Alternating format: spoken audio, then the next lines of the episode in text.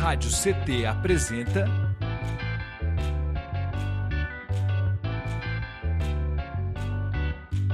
Cindy CT na Cultura, com Meire de Origem.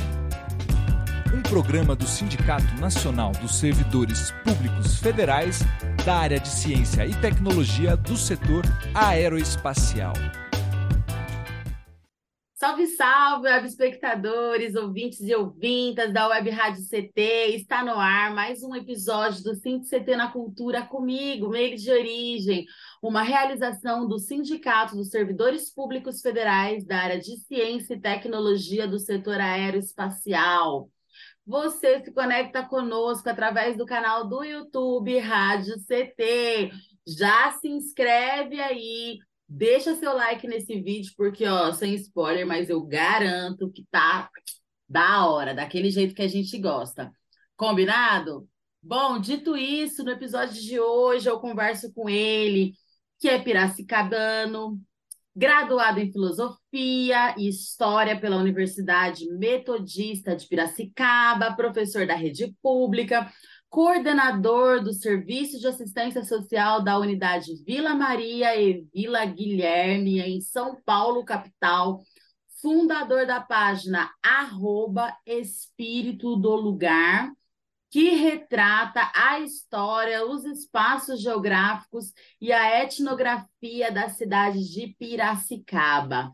Douglas Rodrigues, seja muito bem-vindo, satisfação, meu querido. Olá, pessoal.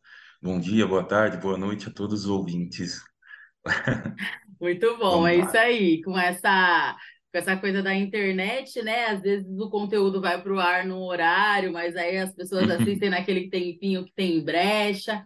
E é isso, gente. Já vai sentando o dedo no like e vai também compartilhando esse vídeo para a gente poder engajar e alcançar mais pessoas, porque o conteúdo é de qualidade, combinado? Lembrando que todas as terças e quintas nós estamos aqui pelo canal do YouTube e também pelo Spotify.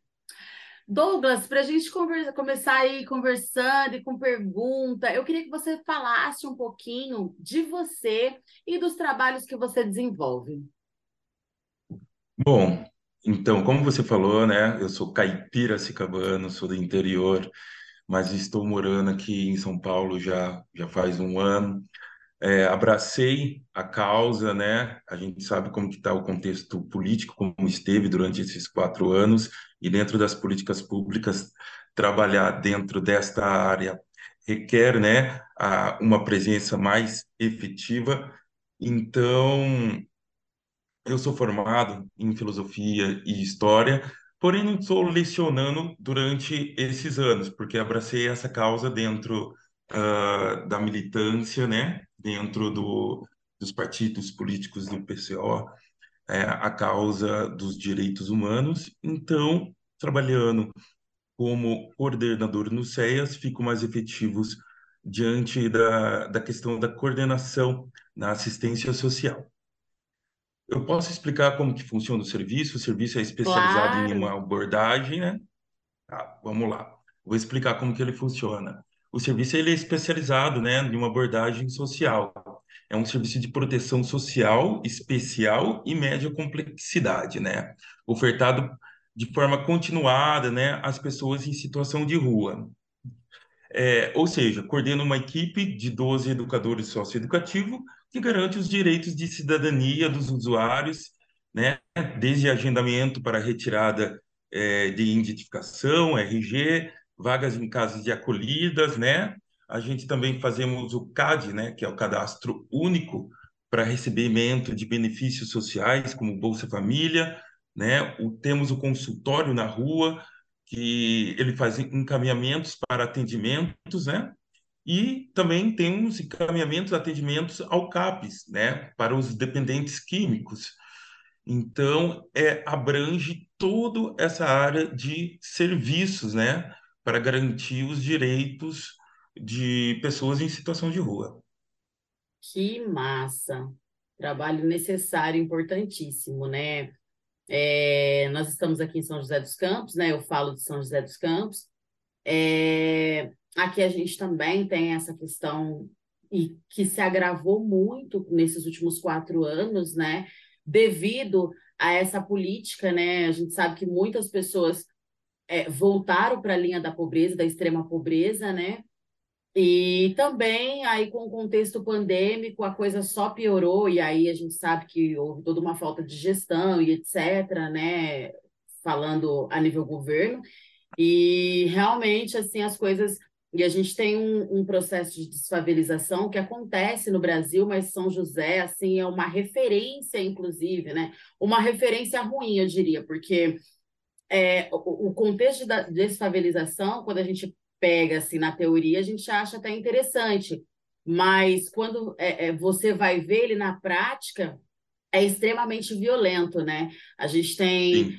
pessoas que elas são tiradas ali, né, da, da do, dos seus locais de origem, jogadas para os extremos, né, para as margens mesmo, para os extremos, e a gente sabe que aquelas pessoas elas já criaram raízes ali, aí o que fica é essas pessoas que muitas vezes ficam vagando, né, existe todo um confronto, a gente tem aqui o Pinheirinho, né, que há cerca de 10 uhum. anos atrás foi uma, uma das comunidades que sofreu né, aí a, a, essa, essa retirada violenta, né? Não dá nem para falar Sim. que é uma é uma desocupação, assim, né? Enfim, foi, foi uma coisa assim lamentável mesmo. A gente sofre ainda com esses, né? Com tudo que aconteceu e ainda acontece aqui na cidade. A gente hoje passa aqui por uma situação do banhado também, né? Inclusive, estou até com a camiseta do banhado, né? Banhado resiste. Ah, que legal.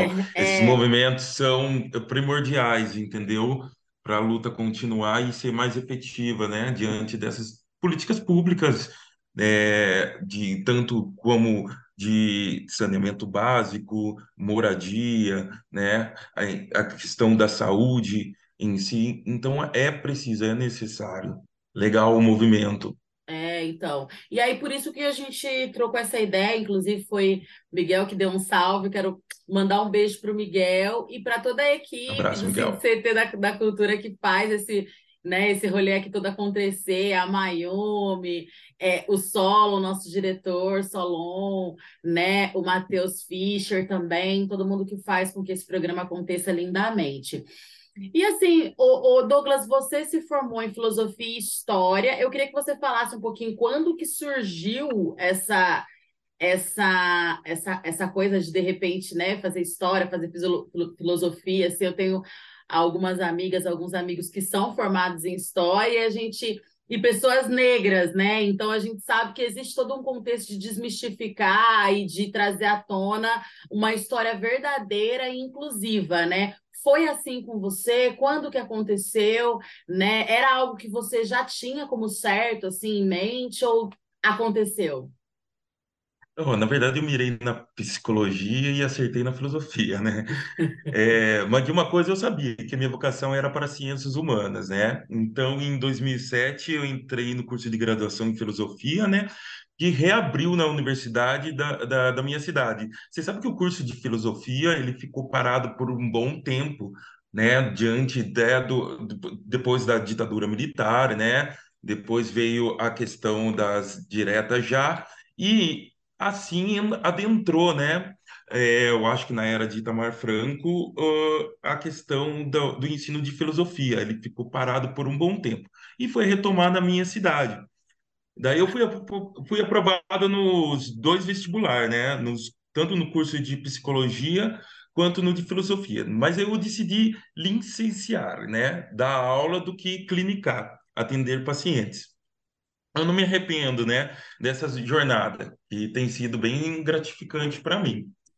É, deixo o desafio, né, que da psicologia, né, com a minha esposa, porque ela é formada, né, inclusive ela trabalha no CRPIR, né, que é o Centro de Igualdade Racial, que também daria um, é, tem muito conhecimento aí e daria um contexto aí de vocês também, quem vamos sabe. Trazer é, ela, vamos trazer ela para trazer ela pro... Como que é o nome dela? Isso. Ana Paula Patrícia. Beijo, Ana Paula. Ó, tô esperando você aqui. Depois trocamos ideias a respeito, passo o contato. Legal. E aí vocês acabam trocando figurinha, porque assim, não existe humanas sem psicologia. Ainda mais claro. no, no, no, no, cenário atual que a gente vem vivendo, né? Assim, uma coisa uhum. de louco. Acho que a depressão, a ansiedade, inclusive eu sou com ansiedade, assim, acho que são as, as, as não vou dizer é, doença, né? Mas condição né, as condições do momento, né, assim, com toda essa questão política. Até gostaria de fazer entrar já nessa pergunta para você, né? E aí, com toda essa questão política que a gente vem vivendo, né? É, é, essa, essa coisa dessa divisão que houve entre famílias, né? Porque o governo Bolsonaro, é, é, a gente sabe que foi um governo que dividiu o país, né? Dividiu as famílias, dividiu os amigos, né? E a gente sabe que veio. No, e essa divisão, ela, ela se deu num contexto muito violento, né? E tem se dado, visto o que aconteceu agora recentemente no, no, no Palácio da Esplanada, né? Enfim, toda a balbúrdia e toda a, a bagunça, toda a violência que a nossa democracia sofreu, né? Historicamente falando, como que você vê o cenário atual político, né? Esse cenário que nós estamos vivendo hoje, porque a gente sabe também que o Lula tomou posse, mas também não é uma coisa que vai acontecer da noite para o dia, a gente né, tem que ter os pés no chão nesse sentido. E, e aí, especialmente falando de políticas públicas, né, para a população preta, periférica, que é essa população que você tem esse olhar e essa inclinação com o seu trabalho. Queria que você falasse um pouquinho disso. Sim, é, falando dos episódios lamentáveis, nunca vimos isso na história do Brasil, né? É, mas eu, eu, é o seguinte, a política é, é elitista, ela é ardilosa e pessoal. E o, e o hábito de conchavos e troca de favores é, sobrevive desde o período imperial. Né? Aí o Brasil era majoritariamente agrário, mas nas grandes cidades do Sudeste havia esse começo de capitalismo industrial. É o que a gente vive dentro de São Paulo agora, entendeu? A partir de uma política de retrocesso e de, de, de, de, de deixar a indústria né, acontecer. Inclusive, vi uma notícia agora da Fies, onde um é, presidente que era pró-democracia, ele foi destituído né, do cargo. Então, a gente vê como ainda uh, as indústrias, a Fies e todo o capitalismo é, se engloba diante dessa analítica de, de neoliberalismo total, né? E isso que adoece, né? Isso deixa o nosso povo doente, sem sombra de dúvida, né? E as políticas públicas, ela dão forma ao país, né? Por isso ela é tão importante, é tão importante estarmos de olho nelas, se estabelecemos essa política pública de distribuição de renda. Por, por exemplo, estamos sinalizando o enfrentamento da dura desigualdade econômica brasileira agora, né? O que é importante para a parcela da população mais pobre? Como a das milhões de pessoas que vivem abaixo da linha da pobreza. É. Essas leituras do que são e para que se faz política pública têm de estar no radar da população a todo momento e não apenas durante as, uh, os períodos eleitorais, né? Quanto mais democráticos e técnicos forem esses processos de políticas públicas, maiores as chances dos resultados serem positivos para toda a sociedade eu penso diante do que está acontecendo com a representatividade. E os ministérios, né? A gente fala de quantidade de ministérios, mas esses ministérios, elas foram, é, eles já estavam, né, incorporados, né? Então, eu acredito, é, a gente vê a, a Sônia, né, com o, o, Ministério dos Povos Originários, a gente vê o Silvio Almeida com a questão dos direitos humanos, e a gente pega, a gente ficou tão, é, eu falo, é, desorientado, né, e sem uma referência política durante esses quatro anos que a gente vê tudo isso extraordinário e que já deveria já estar, né? É, a gente fala dentro desse retrocesso que tivemos diante desses quatro anos. Mas eu acho que a política, a política pública ela se faz isso diante de referências, né, pautadas ali com os movimentos políticos juntos, né? O movimento negro, movimentos dos povos originários, né? O movimento é, é, é LGBTQIA+. Então, política pública se faz na transversalidade.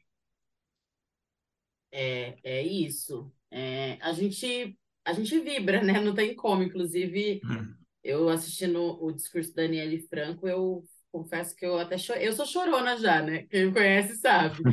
Mas, assim, toca muito profundamente na gente, né? Porque é, é, é, essa coisa desse retrocesso que nós vivemos nesses últimos quatro anos e que, na verdade, também os avanços, mesmo antes dos quatro anos, os avanços, eles, eles não se deram da forma que deveriam se dar, já visto a gente tem uma população de mais de 50% de pessoas negras, por exemplo, né? Declaradas negras ou pardas no Brasil. Então, é, é, é, é, muito é muito moroso, né, o processo, assim, a gente vê que é muito moroso, tem essas negociatas, né, todas essas coisas que, que envolve, mas, assim, eu acredito que está surgindo uma movimentação bem interessante com a representatividade junto, de mão dadas, lógico, né, tá, tá surgindo essa coisa muito importante, e, e principalmente da juventude, né, a juventude ela vem assim com uma força assim é, os movimentos é, é, é, da juventude que tem acontecido no país são de extrema importância assim para para todas as conquistas que a gente tem visto no cenário atual e para as que a gente ainda vai protagonizar né? Então acho que isso pode, pode falar. Eu acho que teve uma, é, uma grande parcela de eu acho que dentro de retiradas de é, título eleitoral né? Na, na idade de 16 anos, entendeu? Sim. Teve um crescimento gigantesco a, a, respeito disso. Os movimentos, assim como uh, eu falo que o, o, o, Brasil ele tem uma grande cópia, né? Às vezes faz mal feita do Norte da América, mas dentro, é, diante das questões políticas, os movimentos, né? Como os movimentos é, negros, os movimentos LGBTQIA+, é, o movimentos é, indígenas eles se aglutinaram os movimentos de terreiro, né? De a gente fala de, da, das religiões de matrizes africanas, né? Todos eles é, se alinharam diante dessa política necropolítica, né? Digamos, né? Uma política de retrocesso para que uh, tivesse alguma esperança, algum fôlego, né? Para reconstrução de algo né, que prevaleça, né, que mane poder do povo, né? Porque não está só naquela parte elite branca, cis, né, que hétero cis, que, que, que a gente está acostumado de ver desde o Brasil colônia. Exatamente, né? E acho que a minha filha, inclusive, ela fez 18 anos em novembro, né? Mas eu lembro a agonia dela para tirar o título, porque na eleição anterior ela estava tipo né? E daí, né? Mas assim, a, a, é. a, e a, a, agonia, assim, e a agonia, e o que eu senti, porque assim, eu, eu desde a eleição anterior eu venho falando para ela, vai, faz seu título, né? E tal. E ela, ah, mãe, não, não sei o quê, porque assim, até então a gente estava passando por aquele período Lula preso, tal, bem no começo da, da, da, eleição anterior, a gente sabe, né? O golpe, assim, né? Da, enfim, tudo que a gente acompanhou. E aí, no final, agora, e, e no dia que ela foi, e no dia da votação, ela não sabia onde ela tinha colocado o título. Meu, ela entrou num desespero e eu vi ela e as amigas dela combinando. E assim, cada pessoa fez diferença, né? Isso eu... aí ela achou o título, foi votar, assim, e ela me mandou um áudio, porque nós votamos em. É, gente, eu fui votar aqui, depois fui votar com meu marido na escola que ele vota. E aí ela me mandando o áudio, deu certo, mãe, consegui, assim, sabe? Você vê, assim, aquele, aquela coisa, assim, tipo de missão cumprida, né? Assim, eu falei, uhum. nossa, que delícia, né? Assistir isso. A gente não deveria estar passando por isso, não nesse desespero todo que a gente viveu nesses últimos tempos e, e que a gente viveu aí as vésperas da eleição também, enfim, né? Tudo que permeou essa eleição mais legal ver essa representatividade e essa, e essa movimentação da juventude, né, e, e, e, das pessoas e da sociedade como um todo, dos movimentos, como você falou, negros, feministas, uhum. LGBTQIA+, e, e, de matrizes africanas, enfim, essa junção. E aí eu acredito muito na palavra esperançar, sabe? Eu acho que essa eleição, uhum. ela, ela traz isso, né, com ela, assim, é um pouco disso, né, de da gente voltar a ter esperança, né?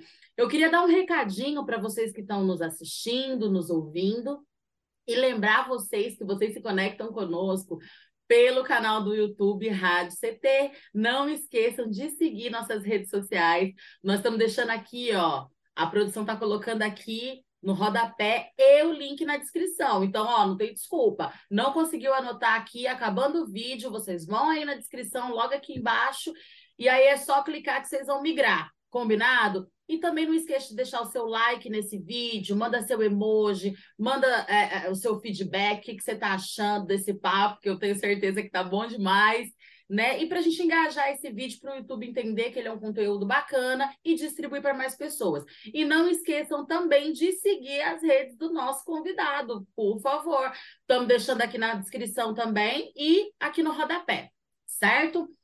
Ô, ô Douglas, é, eu queria que você falasse, né? Aí com tudo isso que a gente né, tá, tá trocando aqui, como tem sido coordenar os CEAs é, da Vila Maria e, e, e, da Vila Guilherme, que são entidades situadas né, em municípios da Grande São Paulo, que controversamente se trata do estado mais rico do país, com um PIB disparado em relação aos demais estados, né?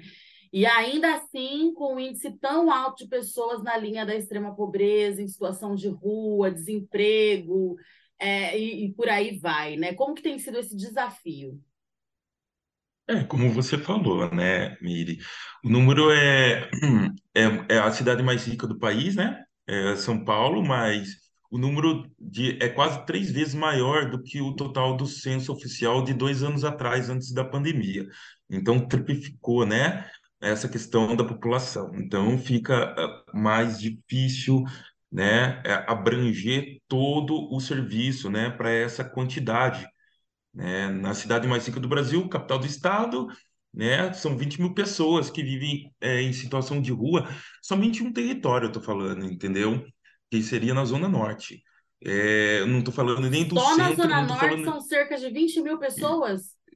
Sim, e, e isso a gente vamos colocar a gente é, pessoas em vulnerabilidade alimentícia também, entendeu? Que também entra dentro dessa condição. Agora, em situação de rua, são 8 mil na região da Zona Norte.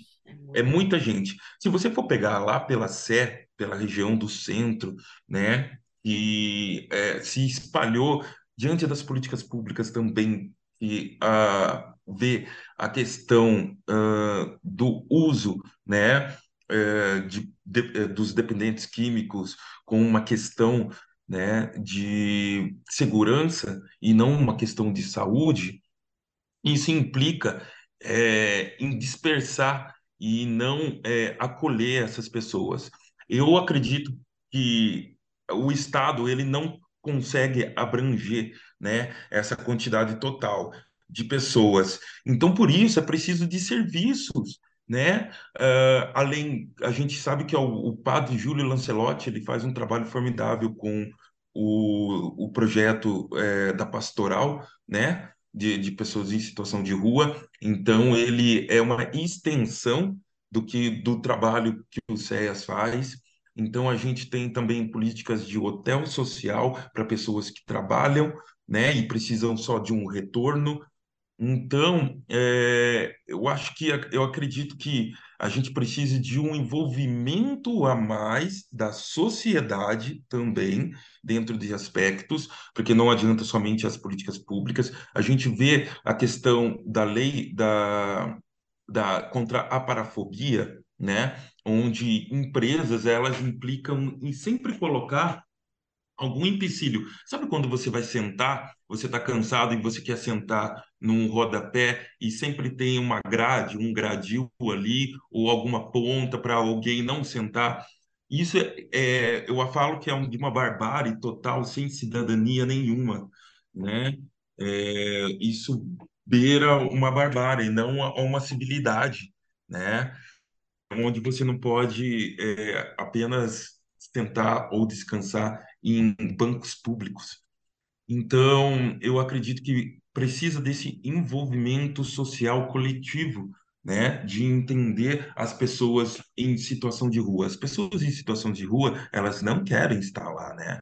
As pessoas em situação de rua têm um grande índice, que o grande índice que elas estão em situação de rua é porque elas estão em conflito familiar não é por uma questão tendenciosa que tem muito preconceito que é a respeito da drogadição, né? Ou o porque a pessoa né? é, o alcoolismo, Então, o conflito familiar é o primeiro índice que a gente faz diante de entrevistas, né?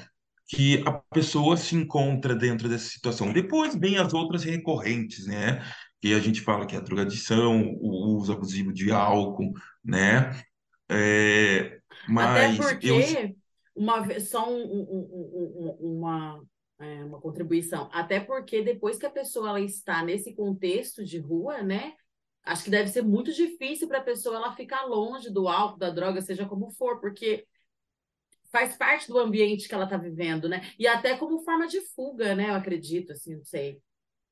Sim, sem sombra de dúvida. E a gente vê todas as faixas sociais, entendeu? Você não vê um- uma questão somente, até uma grande parte, é porque a gente, a gente vê essa sociedade brasileira uma sociedade muito conservadora em vários aspectos.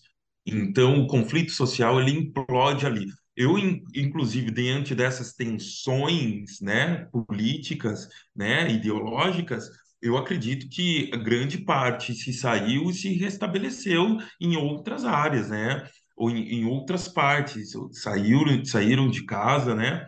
Por esses conflitos familiares ideológicos, mas a gente percebe esse grande aumento pós-pandemia, o acirramento de conflitos ideológicos, né? Pela essa polarização política mas eu digo que o CEAS é somente um respiro, né?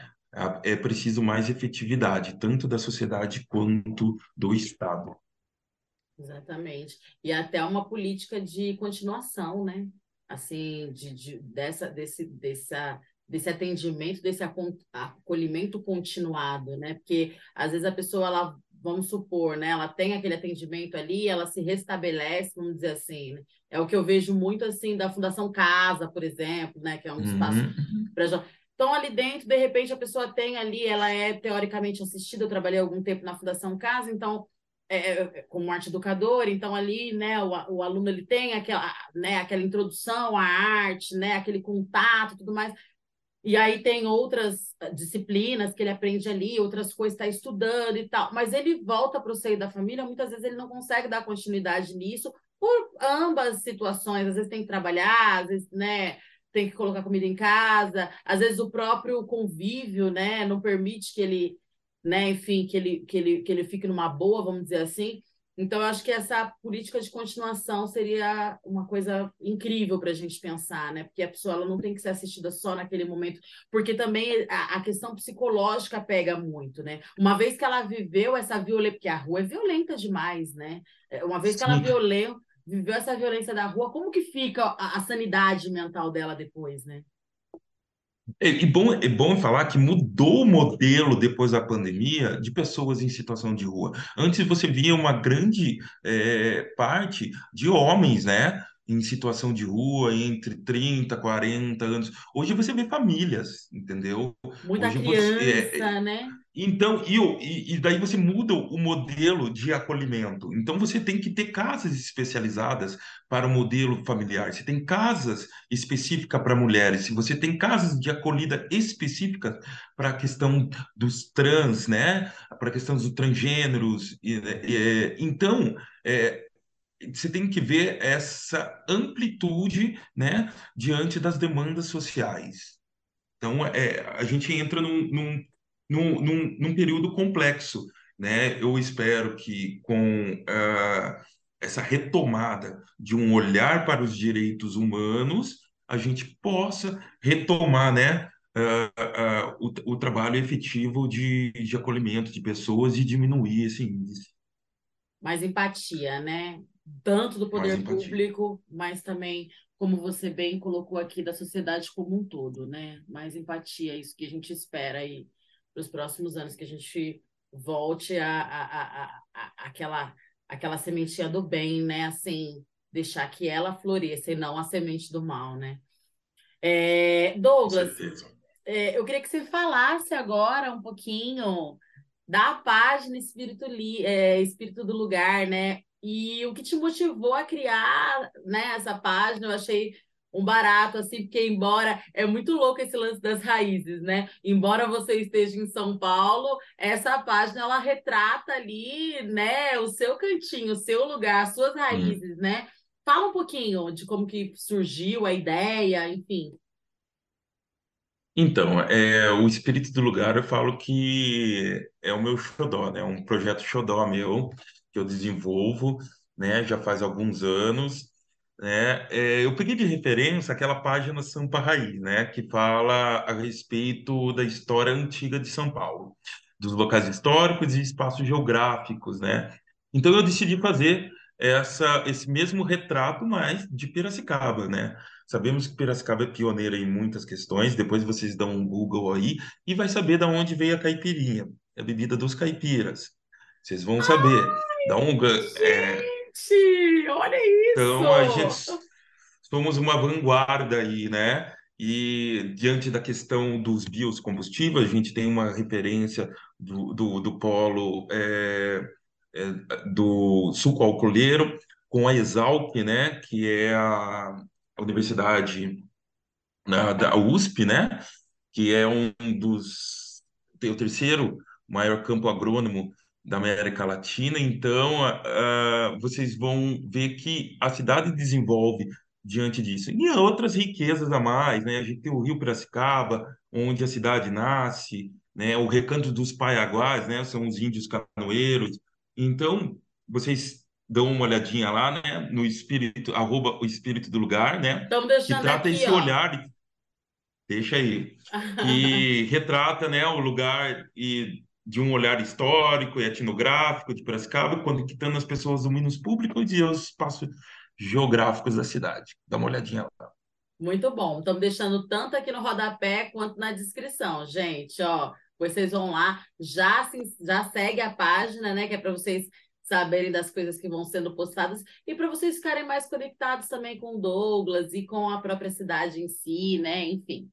É, bom, a gente está caminhando para o final, infelizmente. Eu quero lembrar vocês de aproveitar e seguir as nossas redes sociais, né? Do CT na Cultura, né? Da, do, do Sindicato Aeroespacial e também do nosso convidado Douglas, né, gente? É, afinal de contas, é dessa forma que a gente faz eu acho que hoje a internet ela possibilita, né, esse, esse grande abraço virtual aí, né?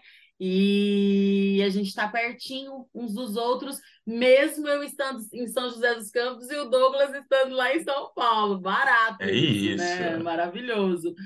É, o Douglas, e aí para encerrar. É o axé digital, né? É o axé, é o axé digital. Vou pegar essa, hein? Essa eu não conhecia, eu gostei.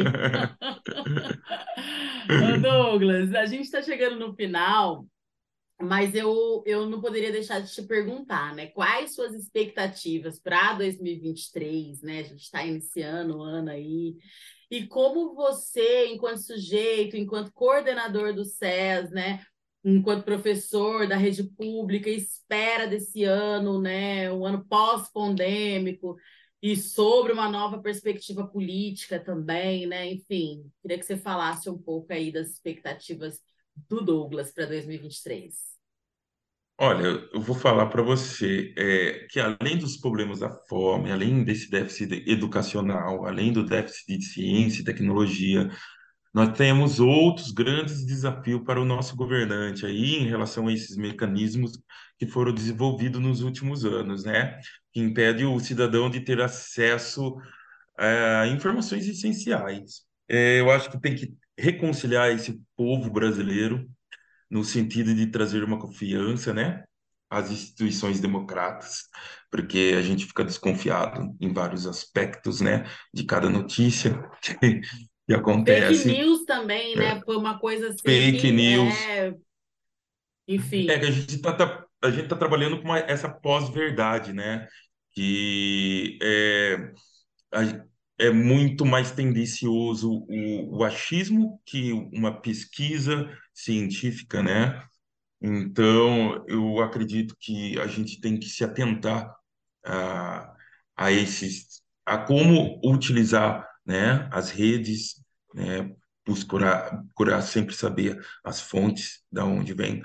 Isso independente da ideologia política, né? Eu acho que se faz com cidadania mesmo. Muito bom. E aí a gente vai ver bastante coisa, então, no espírito do lugar, com certeza. Sim. E ó, fala para Ana Paula, né? Ana Paula, estou esperando ela aqui também. Então a gente vai ter mais Sim. um pouquinho do Douglas aqui também, porque né, tá tudo junto em família. Correto. E não esqueçam de seguir as páginas dele. Eu quero te agradecer por ter aberto sua agenda. Esse homem é uma correria, gente, vocês não estão entendendo. por ter aberto sua agenda, por vir conversar com a gente um pouquinho, para saber mais dele, né? Redes sociais, né? Que tá aqui, tá na, na descrição. Então, assim, é bem fácil para saber desses programas que ele também faz parte, né? Que ele, né, enfim, tá como coordenador, ou que ele é é, é, é, faz a direção e etc., né? Idealizador, também redes sociais. Hoje em dia é fácil a gente fazer essa pesquisa apurada aí das pessoas, não tem para onde fugir. Ô Douglas, queria que você fizesse as considerações finais, meu querido. Fiquem à vontade, né? Minha vida é um livro aberto. Vão lá, pesquisem, stalkeiem, vejam. Estamos uh, ao, ao, dispor. Eu adorei conversar com vocês, com o público, né? Do, da CT. É, eu, eu acredito que os sindicatos são uma força motriz, né? Para esse país que depende da força do trabalhador, né? Do dia a dia, né? Eu costumo falar que minha vida ela não anda se eu não for cumprimentar a pessoa da padaria, o, o, a senhora, o senhor que estão varrendo e deixando a cidade mais limpa. Então, sem, sem os trabalhadores, é, eu costumo dizer que a vida é, ela não anda, ela pode parar. Então, somos a somos a energia que emana, né? Então, meus agradecimentos para vocês. É...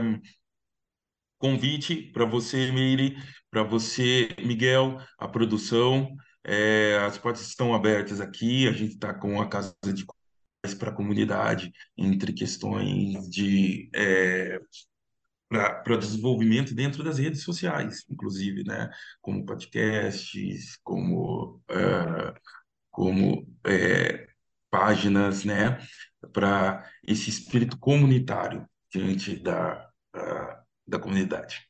Que legal! A gente agradece, né? Agradece de coração. Quando eu estiver aí por São Paulo, que eu vou fazer um, mandar umas rimas por aí, eu vou aparecer aí, vou tomar um café. Tem os slams aqui, né? é, então, tem uns slams aí maravilhosos, tem uns eventos maravilhosos, eu faço parte da Frente Nacional de Mulheres do Hip Hop, ao qual tem ah, várias ah, manas demais. aí, né? Luna, etc. Cheryl, Live, enfim, que fazem parte junto também. E aí, quando eu estiver por aí, né? Eu quero, eu espero estar em breve. Aí eu vou aí para a gente poder se conhecer pessoalmente, tomar um café e trocar ideia, porque tem muito papo ainda para conversar. Volte mais, volte sempre, viu? A casa que as portas estão abertas para você. E eu quero agradecer vocês também, nossos ouvintes, ouvintas, web espectadores por nos emprestar o seu tempo, seus ouvidos e pedir para vocês que vocês continuem nos acompanhando, né? E esse foi mais um episódio do CT na Cultura, uma realização do Sindicato de Servidores Públicos Federais da área de Ciência e Tecnologia do setor aeroespacial.